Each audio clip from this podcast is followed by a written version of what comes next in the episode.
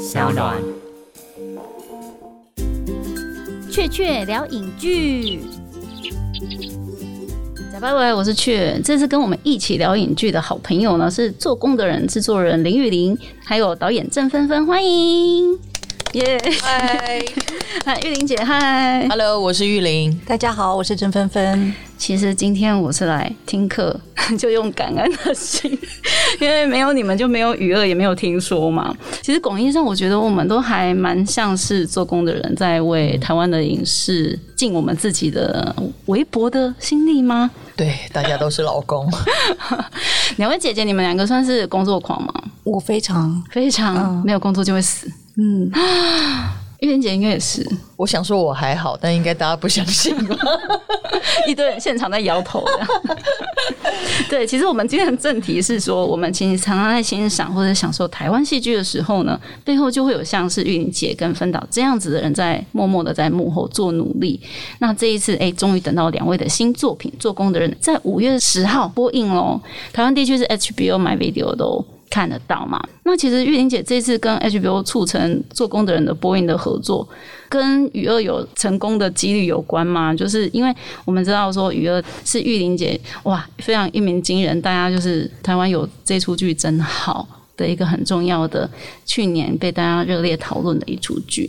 然后那时候是 HBO 播，刚好我在上海工作的时候会听到一些大陆朋友，他们真的会去饭店。就只是为了要看 HBO，你知道 HBO 在大陆地区是有限制的，对对对，但是因为国际等级的饭店是可以看的，他们就真的会去住饭店，然后去追剧。甚至我去年年底在澳门影展的时候，我觉得好骄傲哦，因为那时候，呃，我跟一堆外国的记者坐在一起，他们可能来自有金头发，也有亚洲人，也有澳门人啊，然后也有香港人，也有大陆人，他们就围在那边讨论余二。就是我坐在旁边啊，他们不是在跟我讲，但他们就没说，我跟你讲要从第四集什么什么，他们就开始很讲一些很细节的情节，然后就真的当场就打开了一些串流平台，然后就在那边看。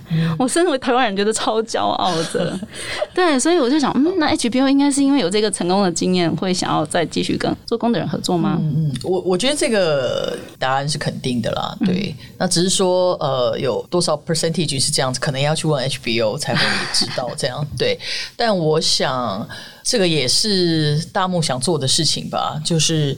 让国际平台或不一样的平台能够相信这个公司可以愿意去努力打造一个好的作品，这样我觉得可能那个信任感有一点建立。哦，因为与二有一点建立，那所以在谈做工的时候，可能相对来说会再顺利一点点吧。嗯嗯嗯。那如果说，哎、雨二真的是一部很疗愈台湾人的电视剧的话，那你们会用什么样的形容词去形容做工的人的这一出新剧呢？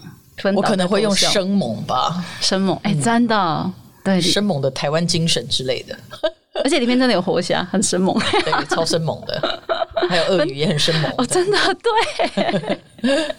分导呢？分导有给他一个形容词的话，嗯，关怀台湾人的吧。嗯，嗯，虽然我用生猛的角度跟手法，但其实目的精神其实是 人情味关怀台湾 人情味。嗯嗯，其实这刚刚人听起来的是刚刚人的故事，但是这是其实其实是很精品等级的台剧哦。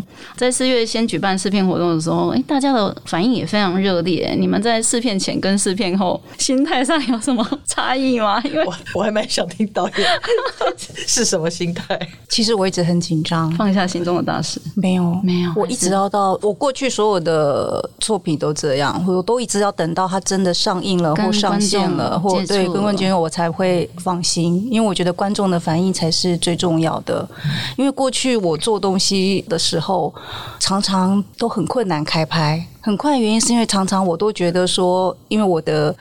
手法，或者是我的要探讨的东西，或者形式，其实很多人一开始都不见得能接受，因为可能在当时没有人做过，所以在试片的时候常常都会很不一样的反应，就是会有很多人喜欢，有很多人就会骂。当然他们骂的原因什么我也不知道这样子，但是通常都要等到上映之后，观众所有的反应才是我觉得最准确的。所以其实试片时候好跟坏，有时候我都还是会放在心里，等等等，对对，又等到上线的时候或者播映了，我才会比较放心这样。这跟每个妈妈难产之后，也要看到小孩子健康一下 才会开心。整个世界上的人接受，哎，就是这个 baby 是很棒的，这样子才会。嗯，我也曾碰过影评骂的一文不值啊，可是观众非常非常喜欢，后来又变成一面倒，连影评也称赞了。风向不一定是从评论者，可能是从观众市场端来返回来影响的。整个有可能是一部分的人还没有看或还没有说这样子，对，嗯，就很奇妙啊。因为两位其实诶都是碰过电影的嗯相关的筹备制作，然后也碰过剧的人。那做工的人其实也在电影院做了试片啊。那所以其实一个好的电视剧或影集，其实在当代好像已经变成某个程度上比电影更有影响力耶。这一题两位有感觉到吗？就是现在这几年观众基定认知好像都已经有点转风向，就是以前一部电影可以影响整个，例如说像可能十年前的《海角七号》，它会有一个社会性，但是诶，这两年反而是电视剧超越了电影的一个社会性的影响。我觉得是载体的改变吧。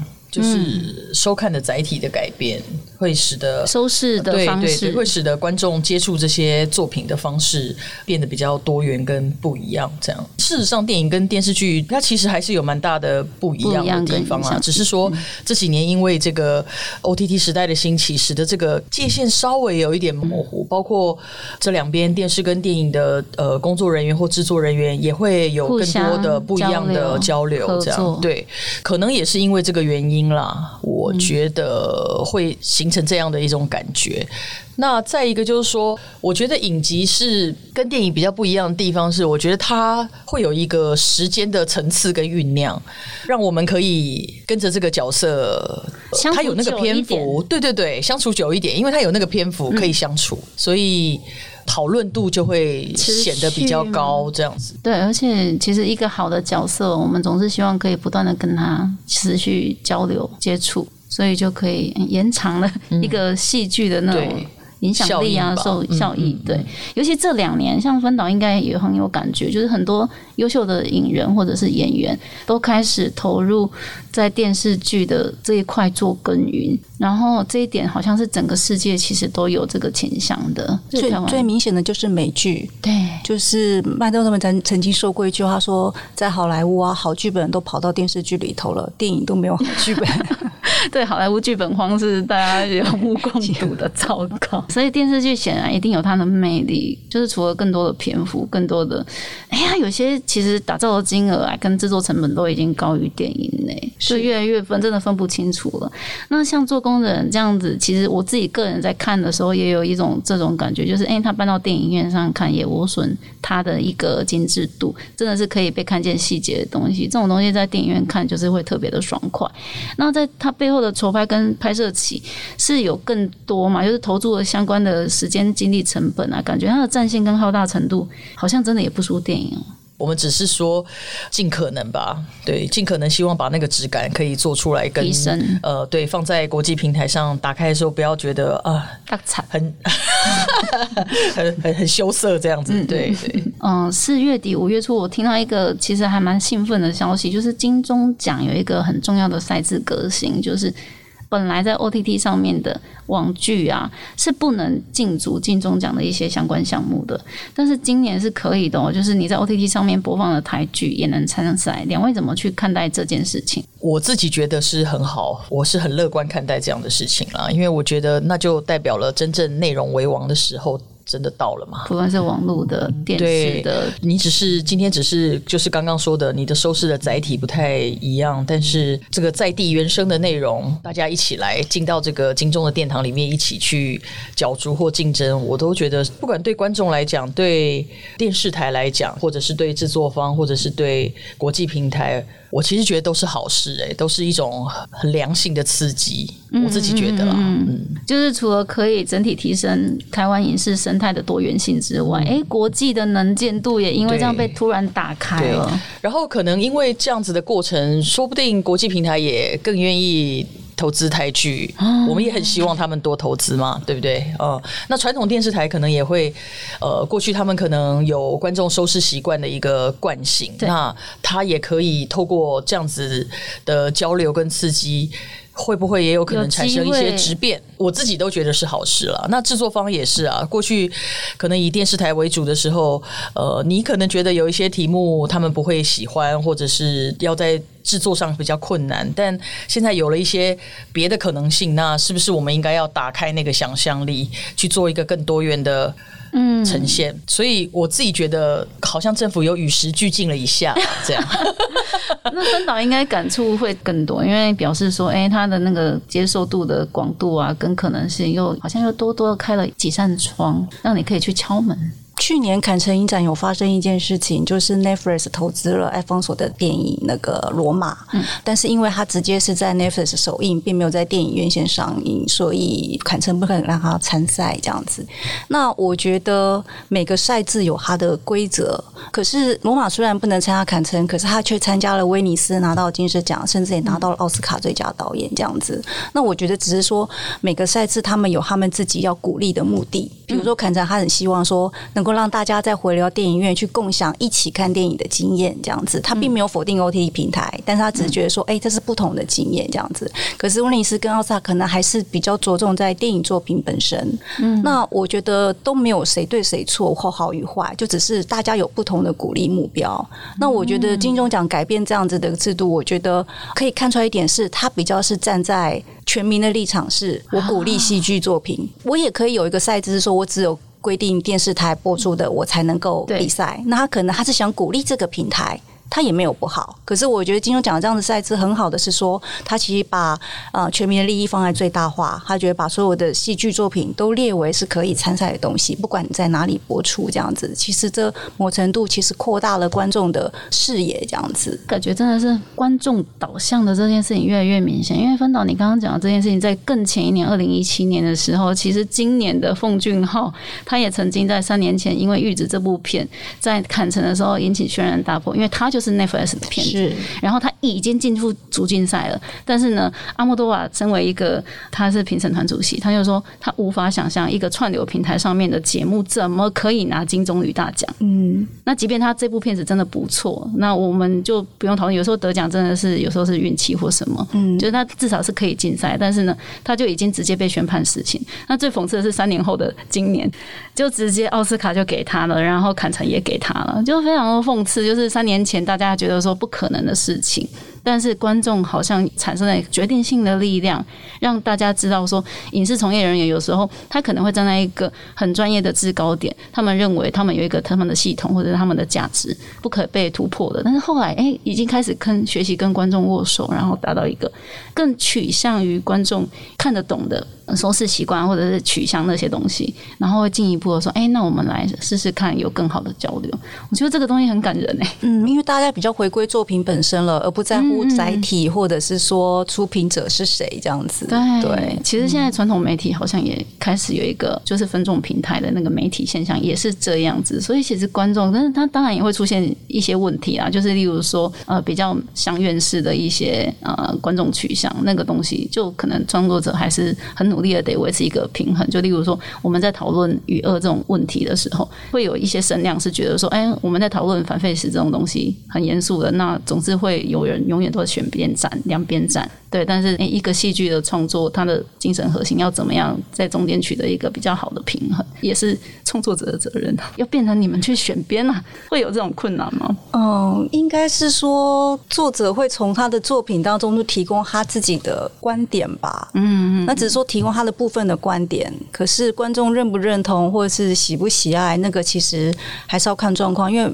不同的作品都会有不同的立场这样子。那我觉得多元很重要的就是说，今天你可以表达你的立场，可是别人也可以这样子，大家都有一个机会。嗯，对，因为做工人也是一个基本上看上去好像是一个充满男性荷尔蒙的台客喜剧的一个类型的剧集，但其实后面的创作者就是说两位连编剧都是女的。其实看了电视之后，我在想说，应该没有人会去想说，哎、其实后面的这些幕后的工作者其实很多女性的那个 proportion，可是显然大家都是同道中人，就是看得懂哎、男性的视角的叙事的故事，所以我在看那些工作的状况啊，或者工人他们的故事的时候，我其实觉得没有违和、哎，就是他不会有一种女性观点或什么，就是他好像很中性，然后可以呈现出更多元的东西，就是我们看得懂。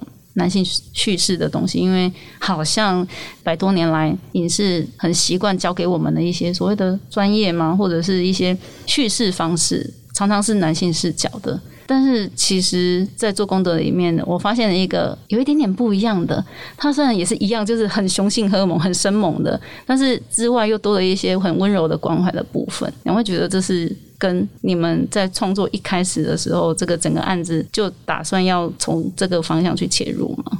嗯，这个问题有点庞杂啊，应该是说，就是从创作立场上来讲，我都是从人物出发。那我觉得。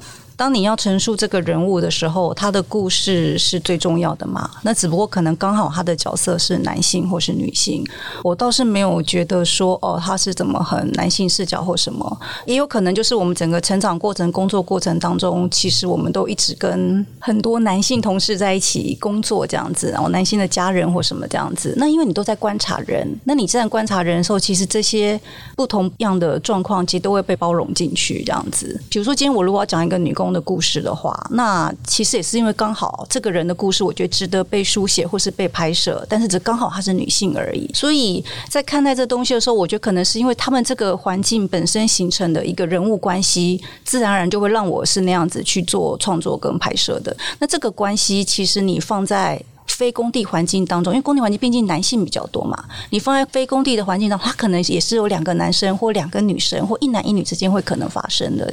所以我倒比较没有从男性女性的视角去观察，我比较从一个比较是 overall 的，就是人物的关系去思考这样子。对，因为我一直很好奇，就是我在看的时候，我自己有一个很听分导讲完之后，我就很害羞，就是我的预设立场，真的我就想说，啊，做工的人就是很阳刚的故事。好，那我来我来看，就是你们怎么样从这么阳刚。的剧集里面去放女生的故事里面，反而是我自己好像某个程度上是被设限的。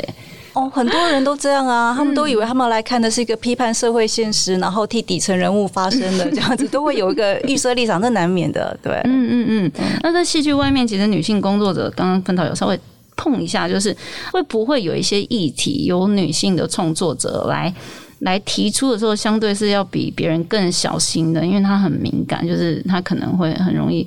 我现在最怕的就是我很容易会被说啊，你就是女权自助产之类的东西。然后你要去伸张某件事情的时候，你要去考量一下你自己的地位或者你自己的位置，然后你要去想说，好，那你能不能，你适不适合？去讲那样的故事，但是如果说，哎，以人为基础的话，其实很多事情，即便不是我们自己站的位置，我们当然也是可以去讲，因为我们观察到了嘛，我们看到了，我们想要去讲嘛。这里来说，分导稍微刚刚提到的那些，那应该就是表示说，你有很多特别的经验，其实是跟很多的男性工作者。共同一起共事，然后相处，好像找到一些好方法去可以跟他们相处，然后一起合作出一些作品，然后是其实大家看起来，不论是男性观众、女性观众，或者是大家都可以，不论是在工作的环境里面，都可以达到共识，然后观众看起来也都没有违和，然后也都没有冲突的。那个是有特殊的 people 嘛？就是身为女性影人，在职场工作环境里面。很多的台湾女性会在职场上遇到这种问题嘛？就是她们可能会在沟通上或者是什么跟整个职场上有一些冲突。我们在剧组常常流行一句话，就是把女生当男生用，把男生当畜生用，这样。就是其实男女的界限已经模糊了啦。因为过去我们很多，你会突然有一阵子觉得好像女权主义高涨或什么这样子，那是因为可能越来越多的女性工作者。加入了这个社会，所以你在各个领域都会看到越来越多的女性工作者这样子。那当然，他们关照的议题或人物可能跟男性工作者有点不一样，但是其实很多男性工作导演啊，或是人性工作者，他们也在关注女性的议题。就说其实是整个社会现象的东西，嗯，已经不再像过去一样，就说哦，阳刚一定是男性的代名词，阴柔一定是女性的代表这样子。我觉得大家共同合作的时候，其实性别已经没有那么重要的，反而是大家。对自己工作内容的投入程度决定一切。你说你要怎么去超越男生？有在体育上，我们真的没办法超越男生。可是你说在工作的专注度跟贡献度上，我们会不会输给男生？不一定，其实就是大家彼此的付出。我觉得这个是不分男女的。这样有的时候你要比男生做更多的功课啦，因为你不能否认，在过去可能有一些性别歧视，就觉得女生是比较笨啊，或者比较什么这样子。可是我觉得每个人都有专长。这个女生如果在这某一部分笨，哈利在某一部分其实聪明，其实男生也一样，只是我们很容易去。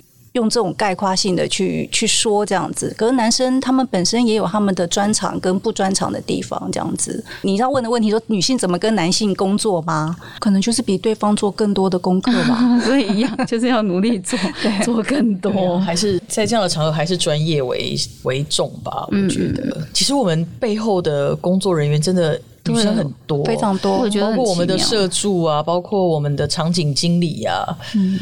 对，场景经理是很有趣的一个小女生，她长得小小的，但我觉得她整个人散发一种很强大的 power 气场，也是她帮我们找到了那个工地，那个工地的现场，这样。然后她带的是一群男生吧，小小的女生带领着一群，然后大汉。呃，其中有一天是她下面的一个工作人员，男生的工作人员制片去踩到钉子，这样，然后她也可以就帮他把鞋子脱了，然后立马急对帮他处理他的伤口，这样就是。我觉得在那个现场，我觉得专业是可能是会被摆在比较前面去讨论的啦。谁有能力比较不会对他也可以很专业的去做他的工作，他也可以很温柔的帮他处理伤口，很细心的 优势啊，优势。大家看不到的一些小细节，其实一定在整个混乱的工作现场，一定是都可以用的。所以大家就是对于作品要本身要有一个向心力。嗯嗯，想起来做工的人，他应该是有一些原著，然后跟戏剧有一些不一样的部分。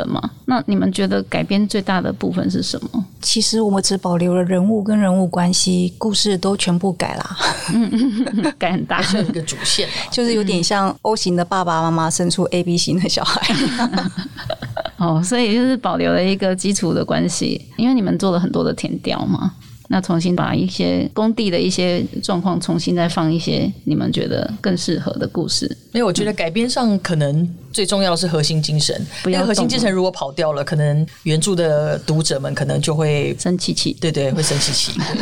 呃，但我觉得分导在这个部分，我觉得他把核心精神保留的非常的完整。那么故事我们套用了一个铁公兄弟的主线之后，其他的就自由发挥了。这样，但是因为有核心精神存在，所以那个东西是没有跑掉的。对，就像一个线头一样拉在那边这样子。那因为我听到林立清讲一个，我觉得挺感人。他说他不敢去触碰，但是你们很勇敢的触碰的地方，就是小人物的在对于梦想的一个追求的那种。甘甜度的的发挥这样子，然后让他很惊艳。当初你们有定调这个东西是，哎，铁公的兄弟或者那个哥哥哥一天到晚在爱做梦这一件事，每一集都做新的梦，这是刻意的吗？没有每一集啦，大概只有前三集。对对对，他没有办法一直做下去。对对对，所以那个是一个算是铁公兄弟的哥哥的一个很重要的人物性格，然后从这个地方开始开场，然后去衍生牵出。牵引出了整个工地现场的众生相，然后浮世绘把台湾的工地浮世绘画出来，这样子。因为其实雨乐跟做工的人同样都是，我觉得是有好像在批判社会的力道，但是其实很温柔，又有在关怀社会的，就是这种隐形的或显性的戏剧批判性，我觉得好像是常常在台湾戏剧里面有一些主创者很难抛弃掉，就是甩不开，有一种社会写实的使命感嘛。就我觉得分导你自己的作品，我个人也好像有看到这种一点点的脉络，就是他不论是用怎么样的剧情去包装，私底下讲的还是一个其实可以让我们更了解台湾社会面貌的东西。我觉得大家生活都很辛苦，嗯，然后你可能其实需要靠大家互相扶持。会去帮助你从地狱里爬出来，这样子对。那只是在这个过程当中，你为什么会掉进地狱？你为什么会很辛苦？某程度其实就是跟你当时处的社会状况跟生活困境有关系。嗯，很现实的。嗯，所以当你在讲述这些的时候，你自然就会碰触到那个议题。可是你说我是不是要去控诉什么？没有，没有，因为那是整个大制度环境的问题。那不是一个人一个事一个作为可以改变的。但是如果你身边每一个人，大家都有点小小的改变，这些小的力量就会。汇聚成一个大的力量，它慢慢就会去改变一个大的状况，这样子。就也许我可能都不是从上面讲，我都是希望从下面，嗯嗯嗯小的地方、小人物讲起，让大家力量一起去凝凝聚，这样子。嗯嗯嗯嗯嗯，然后再用一种像类型或喜剧啊、奇幻啊、温情啊，甚至很很天马行空的东西，去啊戏剧形态去包装它，去去把东西讲的让观众哎更有接受度。然后更进一步的去，诶，愿意了解角色啊、人物的故事背后的那一份，可能是不可承受的情，或者是，呃，其实你也可能有感而发，可以有共感的东西。嗯，你一定要让观众先喜欢这个人物，他们才有可能进入你的故事，这样。嗯嗯嗯嗯，对，刚刚因为嗯玉玲姐讲了一个生猛这个这个形容词哦，其实我觉得做工的人，我第一个被冲击到的也是这件事，就是哎，他从片头开始就一直在让我重新颠覆我既定对于台湾某种东西的刻板的社会印象，例如说台湾工地美学的呈现，哇。还有他的片头，像万花筒似的，让你觉得讲的是台客精神的那些所有的台剧里面，我们可能没有从来没有好好的去正视，但其实它一直都存在的。我们都看到那些美学，它一呈现在我们眼前，我的感觉是对这些东西我们都经历过，但是没有人去把它整理出来过，然后正是把它系统的铺陈成一个很好玩的故事。哎，我觉得印象很深刻。哎，工地常常我们就是听到工地在放很大声的音乐啊，那种故事的东西。还有就是我们老是在看到一堆音架，好像看起来并不是很整齐，但是好像又有一些东西它堆叠出来的一些排列的美学。然后公式的现场机具的设备的铺排，其实我真的很有一种感觉是，哎，对我重新看到，其实不瞒两位说，我以前是学建筑的，我也是去工地实习过，所以我很了解那种环境里面。然后就觉得，哎，对他把一种我以前为什么想要去学建筑。或者是我想要去参与工地的现场，那种未完成的大人的游戏场的那种概念的氛围，把它拍出来了哎，然后我就觉得好开心哦！就是以前我很梦想想要。到那个地方，那我也到了，但是我从来没有用这么完美的滤镜的视角去看过这些事，觉得非常的惭愧。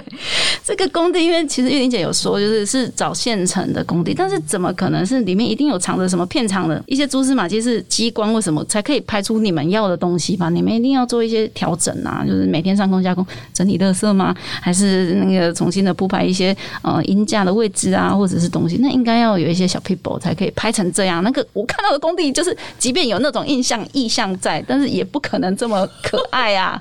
你们一定做了什么？你们一定发了什么魔法吧？这一定得做什么的，是不是？危险啊！对啊，呃，谢谢 那个工地的工地主任嘛，可以让你们，因为他们真的是帮了很多很多忙啦。对，因为在里面真的非常危险。我我记得我第一天去探班的时候，非常非常寒冷那一天，然后我就看到。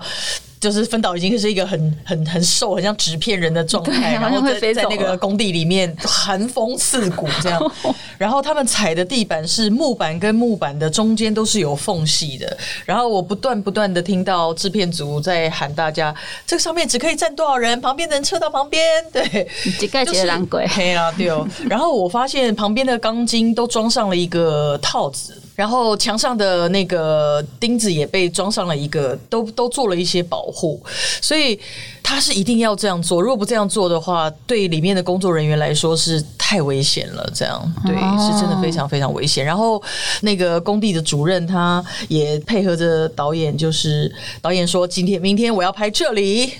明天这里就焕然一新，这样。就是我们常常听到有一些演员会说啊，我为了这个拍这个戏造型事前要花三四个小时的妆。你们是每次拍戏事前要三四个小时的工地化妆？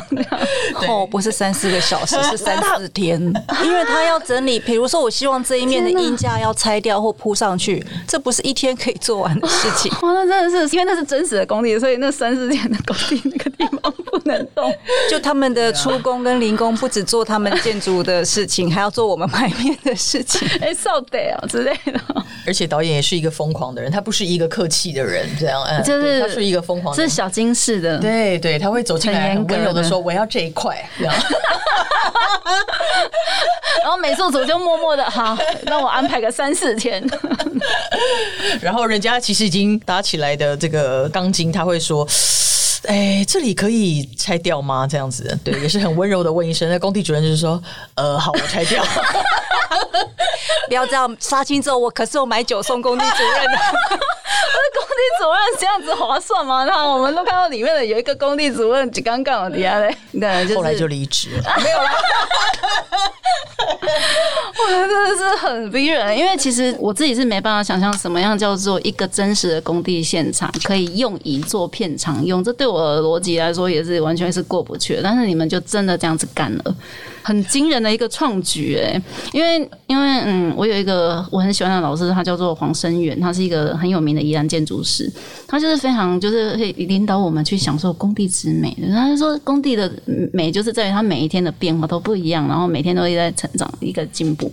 然后重点是你在看一个建筑，它它可能会变成一个知名的建筑，但它从此之后它就是那样。但是工地那个是不可复制性的，每一天的长相都不一样。还有我们好好的去享受那个过程。这其实片场也是啊，每一天都不可复制性的那个环境。那其实我突然想到说，哎，导演，我们以前看你的那个拍戏的东西啊，有一个东西我很印象很深刻，就是你拍过了那么多的大咖，但是在你的镜头下面的那些演员，不论是。再怎么样的偶像明星级的演员，他们都可以散发出一种很自然的人物的气息。就是你要他是什么样的角色，他就是什么样的角色。就是例如说会打手语的彭于晏，他就是一个会打手语的卖便当的男孩这样的东西。可是其实这件事应该是很难啊，因为有些明星演员他们的气息就是很强烈。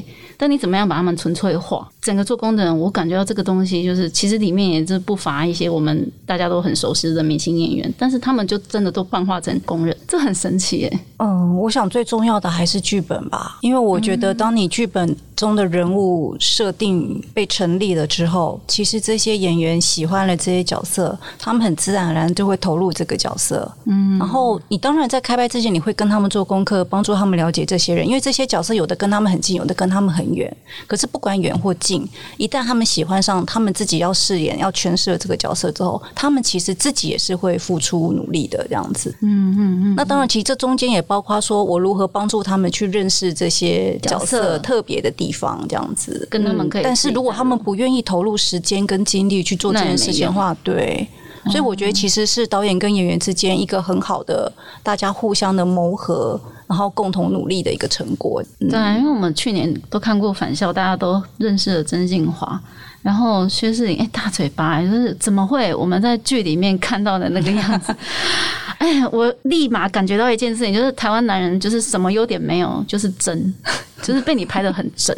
因为我每个演员在跟他们合作的时候，我都会了解他过去的作品哦，所以你会了解。我会希望他这一次在这个作品里表现的，不要跟以前他的作品是一样的，不要让人家大家都觉得说他永远就是在演他自己或者演某个角色这样子。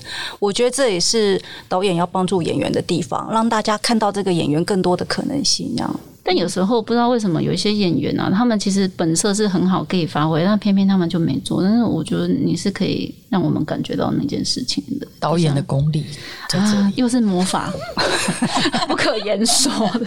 因为我很凶，他们怕我吧？啊，没有啦，开玩笑。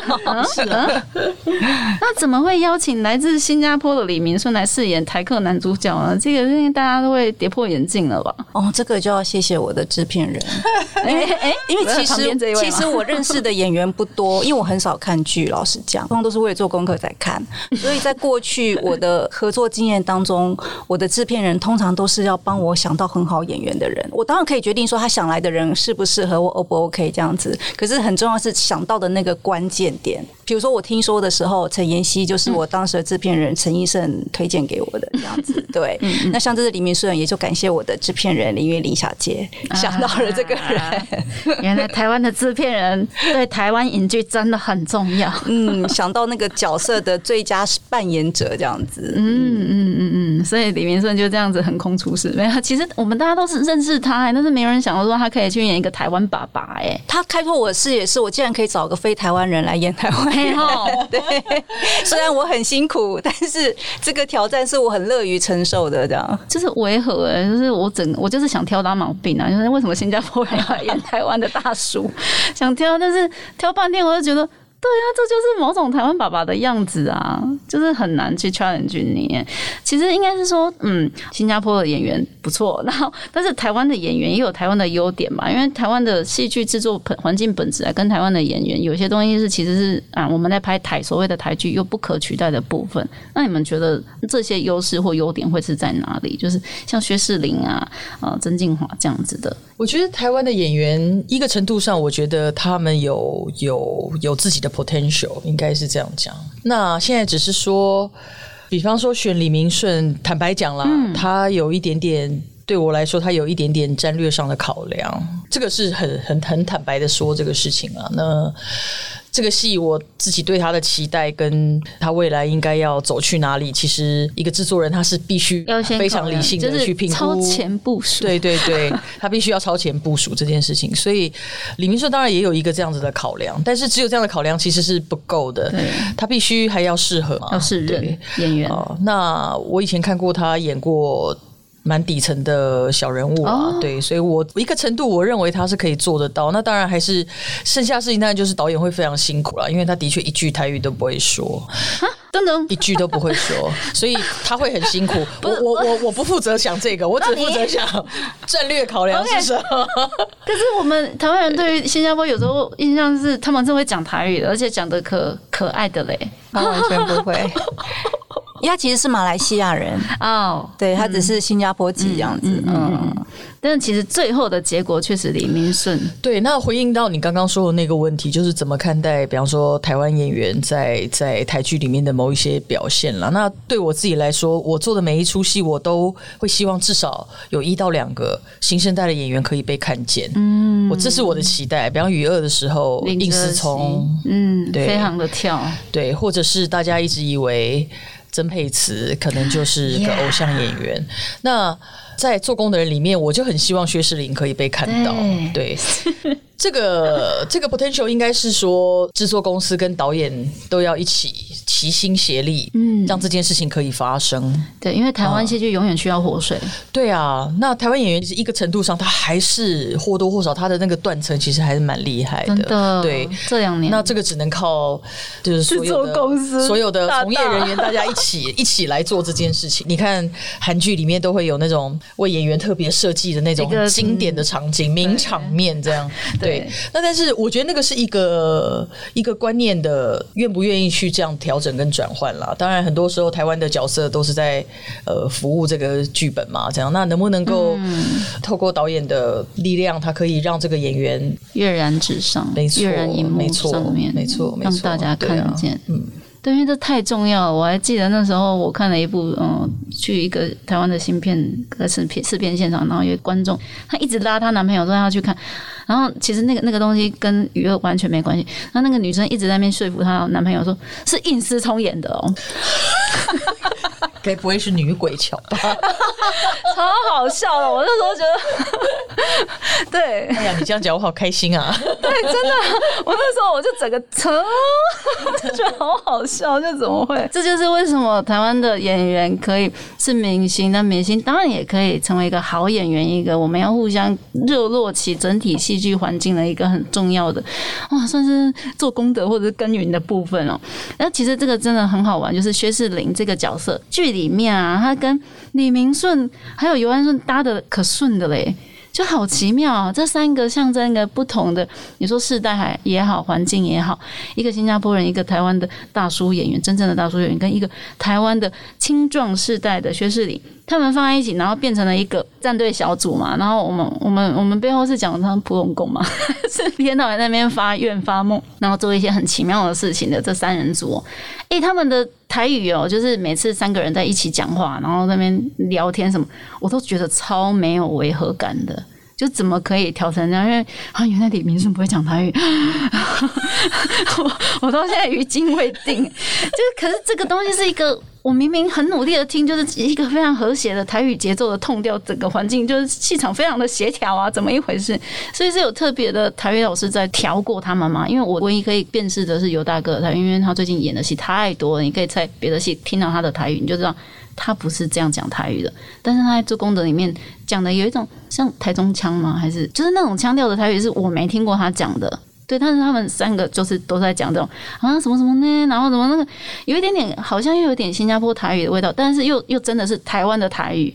对，那个东西是怎么调出来或怎么达成共识的？嗯，应该是说，先说 CP 感，就是我怎么样要组成普隆宫这三个人的时候，我当然有一个感觉，就是哎，我要让他们成成用什么样的形象呈现这样子，对，所以我选了这三个人，这这三个年纪这样子。但是当他们三个人在一起，外表合了之后，开始就是灵魂要契合。那 灵魂要契合的话。刘安顺跟薛世林他们本身都会讲台语，是。那他们台语其实都非常非常不错，所以我只要注意说他们对台语文化的认知符不符合我当初在剧本的设定跟人物的设定就好了。那所以我把所有的心力都放在李明顺身上，这样子。嗯，那李明顺不但不会讲台语，他更麻烦的是他会讲一点点新加坡台语，可是新加坡台语跟台湾的台语是发音是不一样的，所以每次找台语老师教他的时候，都要去纠正他，不要发成新加坡台语的方式这样子。哦，但是我们那位台语老师是跟组的，从头到尾就是一直帮李明顺教台语发音这样子。可是因为他毕竟是老师，他可能就是像个老师一样教学生发音这样子。可是语调啊，情绪对啊，，因为台语它其实是个很优美的语言，它有一个音律感。嗯，但是我就觉得李明顺抓不到那个音律感，以至于他讲出来的台语都怪怪的，所以我就又去请了第二位台语老师，是一位非常棒的台语演员，完全是用友情私下拜托他帮我把一句一句台词给录下来，然后我再把那个台语的音律感录下来之后，我再把一句一句的去给李明顺，他台词很多哎，非常多，练到死，真的是练到死。哇，他怎么他也很厉害啊，他也哇，这好厉害，好优秀的演员，可以达成这样的程度。那时候在新加坡跟台湾试训的时候，我每天都好紧张，我都想说死了，他要是台语没讲好，我要怎么办？对啊我要跟制作人说我们要停拍吗？还是延后？还是是干嘛？这样子，对你知道我每天都在做最坏的打算。台湾观众很敏感的啊，就是这个一定听得出来啊。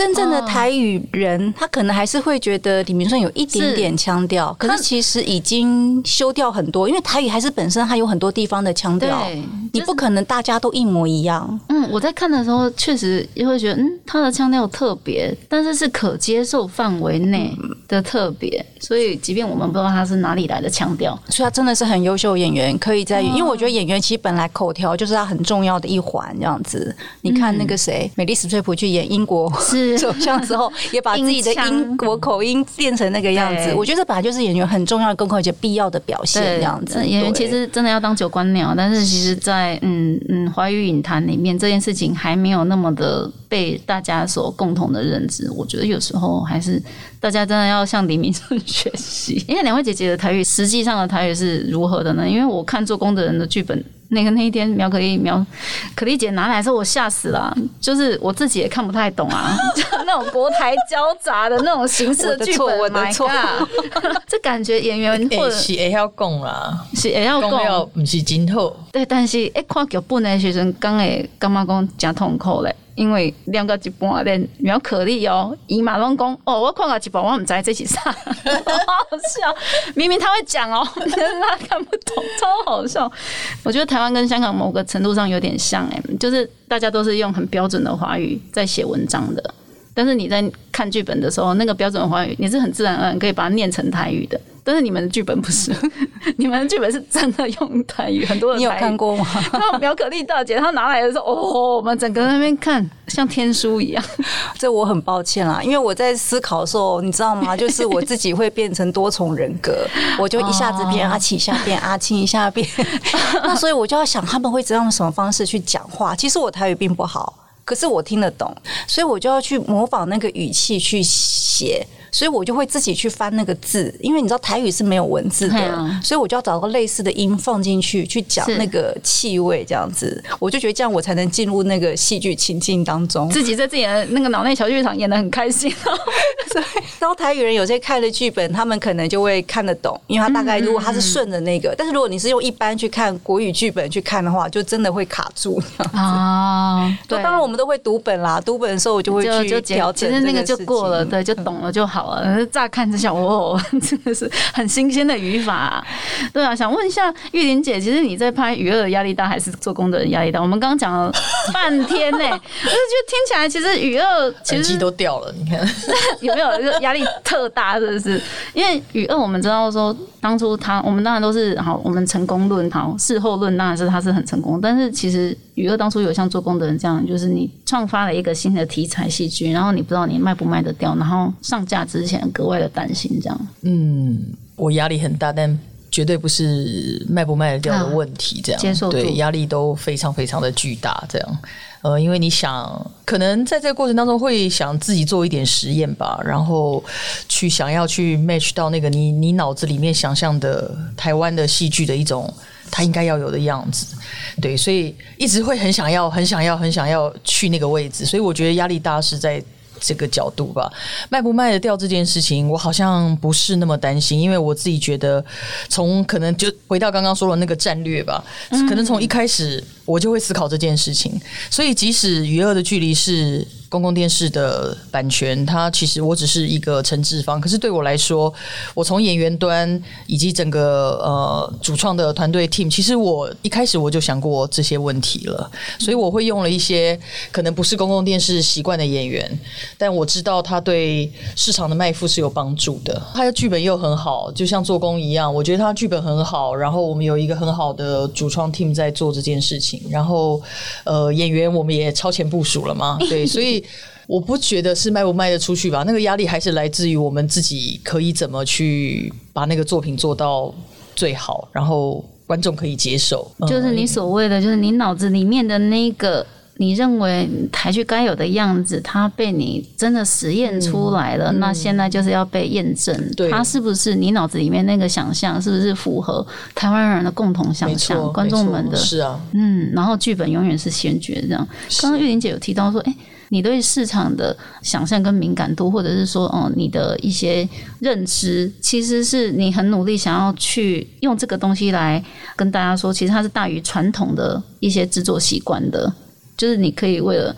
你刚刚讲说，哎，公司它有一些既定的，嗯，可能是演员啊，或者是做法。然后呢，但是呢，我们知道这个时代一直在变嘛。三年前我们觉得串流平台不能拿奥斯卡，嗯，但是他现在拿了嘛，哎，没有啊没有拿，还没拿，但是但是那个导演他也很乐于就是哎用串流平台来创作作品，像这样子的东西，其实都是一个很新的想象，是传统的平台从来没有去正视说这个可能性，其实是可能可以马上触发更大的一个。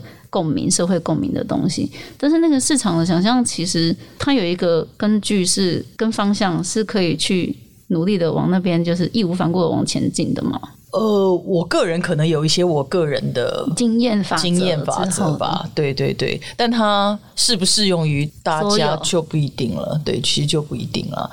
但我觉得公共电视比较好的一件事情是，它还是开放了一个空间，你想怎么做其实都可以这样。那所以我可以在里面很舒服的做实验啊，嗯嗯嗯。那我觉得做工也是一样，就是它是我们先找了伙伴一起投资，然后才卖给平台。所以对我来讲，一个程度我们也保障了就是主创团队的一种自由度。那这个自由度对我来说。应该要去做一些我认为可以更趋向市场、更跟观众接轨的一种实验，这个是我想做的事情。嗯嗯嗯，对，就是文化的有机的成长跟尝试，然后其实是有一点冒险型的，但是还是有所本的。对比方说做工这个题材，说实话，它的确离观众非常遥远吧？应该讲，如果你你刚好是就好奇妙，是是跟建筑有关，所以我八辈子没有想说我可以就是看到这种作品啊。我认真说，我我我们在前期的时候跟分导在那边找一些参考资料，说其实也很难找，基本上没有太多这样子的作品。对，因为每个台湾工地都是昙花一现的，没了就没了。然后就是这些东西，就是这个题目其实对观众是陌生的，那所以它也是实验啊。它对我来说，它也是一个实验。我们怎么样实验到？观众可以接受，所以这个就是从前端的可能剧本的方向、题目都是可以做的，只是你要怎么做，它是个选择题嘛。只是说你切入的选择，然后以及包括主创演员的所有的挑选，我觉得可能就是实验吧，这样。所以我觉得压力大的地方在这里啦，以及。呃，试片前后有什么区别？没有什么区别，就是焦虑感，看可不可以 渐渐的下降，这样子而已。这样 对，因为在观众给出真正所有的广大的观众真正给出回馈之前，我相信我们都是没有办法放松的啦。嗯嗯嗯。那烦恼自己对于做工的人这一题，你自己一开始的想象跟后来他完成的结果，哎，之间差异远吗？不远啊。啊，我一开始就是然后做喜剧风格，然后是从小人物出发的，一开始就打。定喜剧，因为我们知道，哎，分岛就是可以拍，听说竟然也可以拍，快把我哥带走。现在有第二集了，是不是？正在因为疫情停工了哈。对。而且芬导还跟刘德华合作过，是怎么回事？导演可不可以讲说，哎、你到时候你加拿大好啊，大陆啊，好，那你看待台湾影剧制作的生态的心态，哎、有有因为这样子到处都走走看看过之后，以前的拍片的心态跟现在有什么不一样的地方吗？很辛苦啊，啊，也是很辛苦，连你都要说辛苦，我超辛苦的好不好？现在是要真心话大冒险，好可怕，大家点个蜡烛？我没有像制作人那么高瞻远瞩啦，想到市场，想到什么这样。我其实，在创作的历程上，我都是先想我要说什么样的故事，我会先想现在的观众他们应该要看什么样的人，我不会因为说哦，大家一窝蜂的搞笑片很卖就去做搞笑片，鬼片很卖就去做鬼片。我会觉得说，我现在讲的这个故事，在此时此刻以及十年之后，观众们会不会还是很喜欢看？我说创作历程上会比较辛苦的是，你可能也会比别人超前一小步，所以在当下你必须去说服那些还没做过这个东西的人去试试看。最明显的就是听说那时候根本没有人想看听障者的爱情故事，甚至还逼我要配音这样子，那我得要抗拒这些压力，所以也要感谢当时的合作伙伴陪我一起抗拒这个压力，因为没有人会知道他成不成功这样子。好，当然我很庆幸他成功了。但是成功之后，已经面临其他的压力是，你以为你有更好的资源，对可是你不见得那么容易的就复制，因为比如说那时候就会有很多大陆的。项目来找我，当然也包括刘德华，但事实上我们最后并没有合作成功，这样子。嗯。对，那你去的时候，你就会发现大陆的市场跟台湾的市场环境不一样，他们非常在意卡斯，因为他们完全是市场导向，因为我们太快，他们就起来了，这样他们等于在十年之内，那个电影的突飞猛进是我们想象不到的，这样，所以他们就认为他们完全是商业导向，他就觉得卡斯最重要。可是你要知道，我是以故事为优先的，我通常都是故事完成，我才去找适合的角色。他们每个人都来称赞我说：“啊，导演你好厉害哦，你怎么把彭越、陈意涵、陈意三个人组合起来？这三人都默默无闻，是新人什么什么之类的这样子。对我就说你们都称赞我懂得组合这三个人，可是我在大陆在重新再组合三个默默无闻或是有潜力的新人，没有不许人你对对对对对，都要求我要卡斯，就因为这样我一直都没有开拍成功。就是我一直没有找到适合的演员这样子，所以这个过程其实是很艰辛的这样子。真的讲起来真的很不可思议，因为我们都知道说彭昱畅入围的金马奖跟你 做那件事情的是同一年呢，是是是是，就是你拍的他就是好，然后他同时也入围了金马奖，但是这就是你所谓的好。那那时候或许还没有被这么多人看到，他还没有镀金，但是你就先把他找到了，然后拍了这样子。像这样的东西的经验，就是所谓的成功的文化经验无法复制这件事情，反而成为你现在觉得最没有利的部分吗？就是我我还是会很感谢当时的合作伙伴。比如说大陆的那个万达的那个项目，当然他们是抱着一个死马当活马医，就是你拍不卖座了也无所谓的心情，啊，让你用了这个人这样子。那我们当然是把它做起来了。可是除了万达以外的所有这些跟我一起合作的人，我们要一起承受这些往这个目标去迈进的艰辛的过程，这样子。那做工也是，当初我看到这本书，我很想拍的时候，我只是心里觉得我想拍，可是其实我是悲观的，我觉得应该拍不成的，因为谁要去投资一个做工的题材，又难拍又花钱又没有市场这样子。可是我还是很侥幸的去问问看书的版权在哪里，这样子对，想问问看嘛，因为想这么难拍，可能没有什么人有兴趣，这样我就问问看嘛，这样子。这是什么概念？然后就没问到。没问到，我想说啊，那也理所当然，对，应该没有人想投这个项目。但因为我跟玉林是酒肉朋友，我们常常没事的时候就会吃吃饭喝酒这样子，那我就就聊天，我就聊到说，当时我对两本书有兴趣，我还跟他说是哪两本书，这样，啊，其中一本就做工的人，他就说他买到版权了，噔噔，对。所以你们是心电感应，啊、我是觉得。对，当你真心想做一件事的时候，老天爷都会来帮你。你许他向老天爷许愿，对，他就让我的好朋友买了这本书了。今天如果是另外一个人买这本书，他可能你可能就就不会找我这样，嗯我也可能也不会想跟他合作这样子。对，但因为是我的好朋友买了这本书，他就不好意思不用我这样。干嘛这么谦虚。对，因为其实做工的人真的哎，真的非常鼓励观众去看一看所谓的你想象，它绝对可以突破你的想象，它可以延伸你的想象力，它是非常台又非常在地，而且又呈现出哎很有质感的台湾在地的那种风情画。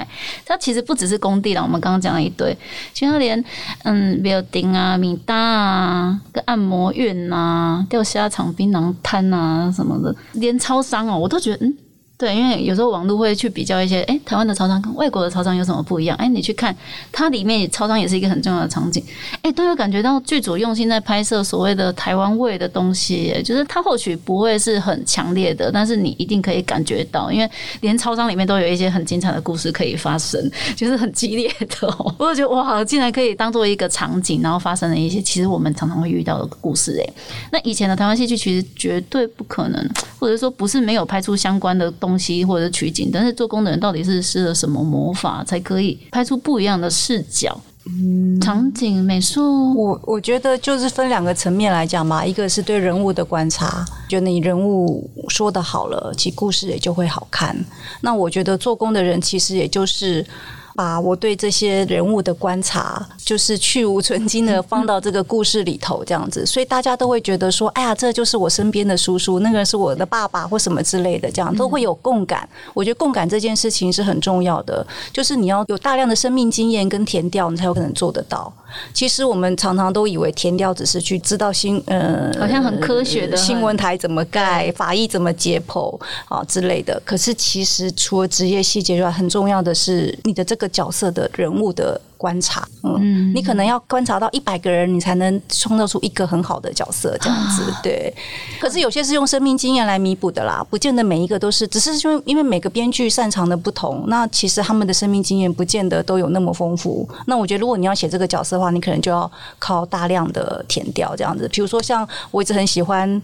当年我也没买到的另外一本书，就是 我也向玉玲姐许愿时间，对我许愿陈浩基的一三点六七 这样子，对，陈浩基就是找了大概填掉了 N 百个警察，他才写出了那个角色，对，嗯，那我觉得这是一部分，对对对。那你说美学部分的话，我觉得其实就是我觉得是台湾要进步的地方。我一直觉得台湾的美学教育做的不好，嗯，你走在路上看到那个建筑，怎么突然这样冒出一栋，然后那边怎么用厕所瓷砖贴在外墙，就是很。丑，对你不像日本，比如说它日本在这个城市里头，它就规定你这一条街道的广告看板颜色，你只能选用，比如说几号到几号之间的色系，它会持你一个整体性，所以他们的整个城市风格就会非常好看。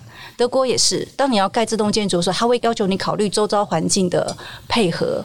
就是他们是一个整体的概念去做整个城市的美学，可是我觉得台湾缺少这个东西。那我觉得其实应该要想办法透过戏剧作品去慢慢的提升整个社会啊观众的美审美这样。对啊，因为这是最明显的嘛。因为如果观众的审美他没有透过他生活可以接触的戏剧或者是所有的环境，那如果真实的实体的线下的活动的环境没有的话，那我们就先线上。来给大家看一下，就是给他们 sample，给他们知道说，其实他的绝对是可以线下美学上慢慢被培养的。因为我在想说，我在看的时候，突然发现有一张剧照很有趣，是林君阳导演他来操刀了当你们的摄影师。哎，听说听说是因为他很崇拜分导。所以想要来当你的摄影师，没有啦，只是 没有，也是我那个无耻啦，这样子对。因为那时候我们刚合作完那个《雨二》嘛，其实其实刚刚分导是很客气啦，我补充一下吧。你刚刚说的那些魔法，其实我觉得这是整个剧组共同创造出来的哦。那分导的不管是美学也好，品味也好，我觉得当然也是一个作品会往你想要去的。你刚刚提到那些的方向，一个很大的原因。那当然也有现在你提到的。比方说主创团队的建立，比方说美术啊、摄影啊，呃，甚至造型、服装啊，对他们都配合着以导演为中心，配合着一起去做一个对台剧来说尽可能的做到那个好的呈现。这样，那君阳是这样，因为当时我们与二刚合作完嘛，然后其实他也累得半死，这样子对，但就不知道为什么，我就还是一直很想要继续跟他合作，然后。但他是以前是摄影师出身啦，所以我就有一天实在是斗胆的问他说：“呃，那个哎，你还愿意当摄影师吗？这样，他说愿意啊，为什么不愿意？这样，哎，既然他这么说了以后，我就 更无耻了，我就直接把那个大纲丢给他看。呃，那他非常非常喜欢这个故事，排除了万难，切了一下他的时间来做这个事情啦。这样，那我我其实蛮还蛮感动的，因为我。有一天去片场探班的时候，我就看到他趴在地上。那场是什么戏？我有点忘记了，但我印象很深刻。他就趴在地上，不知道干嘛这样子。然后，其实我上一部戏的时候，他都一直坐在导演椅上。哎，下一部戏怎么一下子跑到那个高台上？哎，一下子又趴在地上这样？我觉得这就是专业，非常非常的专业。这样，我很感我很感谢他愿意来了，然后跟分导一起互动出很很好的火花吧。嗯。因为因为我们传说中小金安那有一个摄影师，也是一直趴在地上的。他也不是一直，没有一直，好吧？有时候在上面，有时候趴在地上。就哎，刚好我那天去的时候，不知道他是故意趴给我看，显示他工作很认真。对对对，他但是他的确是被一个好的故事打动了啦，应该这样说。然后对，所以这个应该也是他崇拜分导想跟他合作的由来。我在猜，嗯，对，因为君阳导演真的，我我也觉得他是一个非常 open minded 的一个。创作者导演，那你们用两个两个导演之间在拍合作的过程里面沟通起来会相对顺畅吗？通常跟摄影师合作不太可能有沟通不顺畅的问题，因为那其实会影响到整个作品。因为其实导演跟摄影师是整个。剧组的将军跟总司令嘛，对啊，你这两个不合，他是眼睛啊。整个剧组大家怎么合作这样子？那我觉得我很谢谢君阳的是说，我觉得这应该是他最后一部摄影师作品了。对，我想也是。对我很荣幸的成为他这个。就他是我认识过、我合作过最斯文、最文青的摄影师，最温柔、最斯。对对对对，我觉得他好温柔。所以我在那个过程当中，我就有点小紧张。那有时候为了要有一些生猛的角度或者是内容的时候，我都会要求他：哎，你的那个敬畏再展哪一点？我都很怕他心里其实会屌我说：哇，这这这女导演怎么这么没气质啊？怎么这么粗鲁？对对对，可是他完全没有提出任何质疑，就是嗯，非常帮忙的就帮我调到我想要的那个方式，这样。趴在地上之类，然后甚至我们要拍那个什么上梁的啊，然后因为要放鞭炮啊，那我就觉得最美的画面就是在鞭炮底下拍啊，这样。可是你知道那个鞭炮整个炸在身上是很恐怖的，我就想说怎么办？怎么办？我还在想怎么办之后，因为我还是很在意工作人员的安全嘛。可是君阳可能在摄影上比我有经验，这样子，他马上就穿上他的防护衣，这样子，然后跟大家讲，跟摄影助理要穿什么穿什么，然后就砰就跑到那个鞭炮底下去拍了。啊，我那时候感动的眼泪都快掉出来了，你肚子里面的蛔虫哎。真的就是制片组都还没有想到怎么办的时候，他已经知道要怎么办了。其实我觉得这就是经验跟专业这样子。Practical，嗯，他也他并没有觉得我这个要求太危险，为什么？他只想到怎么去完成这个任务。这样，其实我真的很感谢对整个所有的工作人员。对，其实德胜公司代表一零一，叫你国际化，是叫你飞行的建筑啊，嘛是做港澳的人因起起来嘛。啊，做港澳的接触代工的，其实。德胜公是伫 HBO 这样啊国际的平台哦来奉上，嘛无好咱台湾人感觉老亏哦，是一出真有分量嘛，真特别的大剧。真正是好气啦！全世界在看到台湾台湾人来亏啦。好，我的台语词穷了，谢谢玉玲姐。哇，谢谢温导，让更多人可以看见台湾。好，所以最后我可以我就这个插话问一下，请问除了那个聊戏剧之外，有开放预约就是 Woman's Talk 可以参加吗？地方妈妈非常需要这种 酒后朋友。呃，我们所有的合作都是喝酒开始啊，这样，所以一定要先喝酒一下，是不是？欢迎参加。好哦。观众朋友记得，听众朋友记得，做工的人看起来，我们下次再见哦，拜拜。拜拜。